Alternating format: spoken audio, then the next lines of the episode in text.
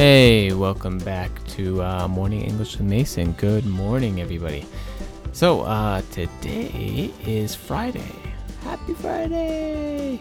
Um, if if you think I'm whispering, that is because I record these in the morning. So yeah, I am whispering. Uh, today we're going to talk about the new iPhone XS, and uh, you know a lot of the problems that I might be having. Uh, I have bought the new iPhone. It's not XS. I'm sorry. It's iPhone 10s. Uh, the 10s, and it has some problems. So I'm going to share with uh, you today some of those problems. Actually, the most popular problem on the internet right now. All right, so uh, grab your cup of coffee and let's just jump right into it. If you bought the new iPhone XS, you might have noticed your selfie photos look a lot more beautiful.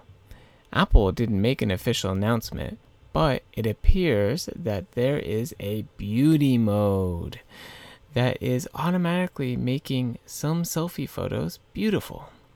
This wouldn't be a problem if it was a mode that you could turn off, but at this point in time, there's nothing you can do about it. All right, welcome back. So, uh, beauty mode of the iPhone 10s. I don't know if you heard about this. This was a, a really, really big uh, problem. Um, it's called actually Beautygate. That's the that's the name of the problem, Beautygate. So, what is Beautygate? Uh, what is something gate? Beautygate is uh, anything anything gate is actually refers to Watergate, which was a big scandal back in 1970s, I believe, in America, where the president was kind of hiding secret projects and everything he's doing. I'm not very familiar with that, but everybody knows what um, something gate is. And every year, there's always some type of gate. There's always some type of scandal with Apple, and it's always either Beautygate. Uh, this year we have Beautygate, ChargeGate, lots of other gates. Um, they're basically big problems with an Apple iPhone that people don't like. So, uh, Beautygate uh, this year is basically just saying uh, the the camera has a beauty mode, and Apple didn't make an announcement about that, and everybody's kind of angry about it. All right, uh, let's go on to the vocab. So uh, we already went over what Beautygate is. Let's try selfie. Selfie. Um, everybody should know what selfie is, but just in case you don't know what a selfie is, a selfie is uh, taking a picture of yourself, usually with the front camera or with one of those extension sticks. I guess a selfie stick is what they call them. And uh, yeah, not something I do quite a bit, but sometimes you gotta take a selfie. All right, uh, it appears that it appears that. This is another great word. It appears that. It means it looks like or it seems like when when you hear something from a lot of people or you see it on the internet but you don't know it's for real, you don't know if it's true or not, um, you put it appears that. So I actually do know that this uh, iPhone XS beauty gate or beauty mode is kind of true. I've done a little experiments, not the best, with my own phone and uh, yeah, it, it, looks a little bit cleaner. Um, but I can't say that is true for everybody, so I'm I'm using a little bit uh, a little bit safer term here by saying it appears that it appears that.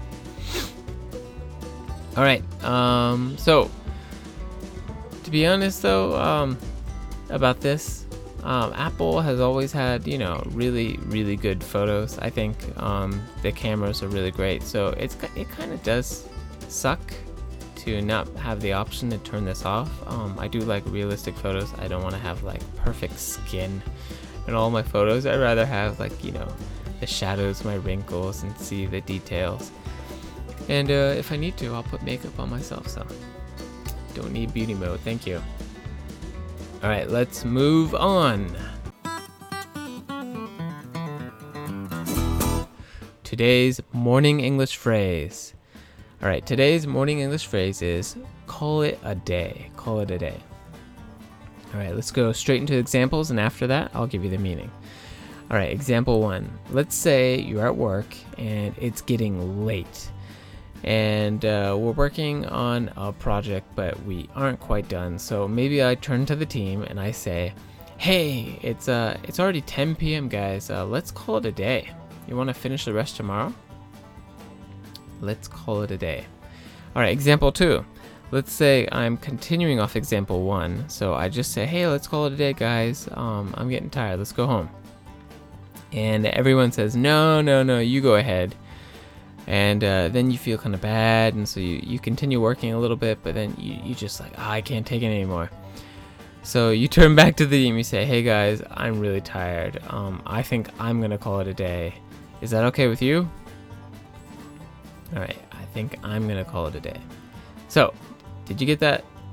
Call it a day is a great phrase meaning that you're going to close or finish the day. It doesn't mean that you're closing or finishing the project, it just means that you're closing or finishing that project for the day.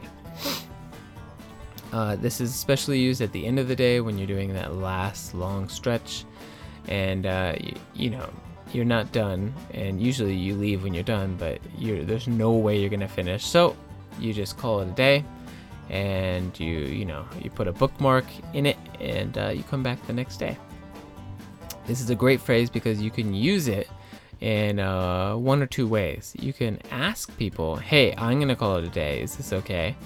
You can make the statement, like, I'm going to call it a day. Or you can say, hey, can we call it a day? Or let's call it a day. So you uh, ask as a group, a group thing.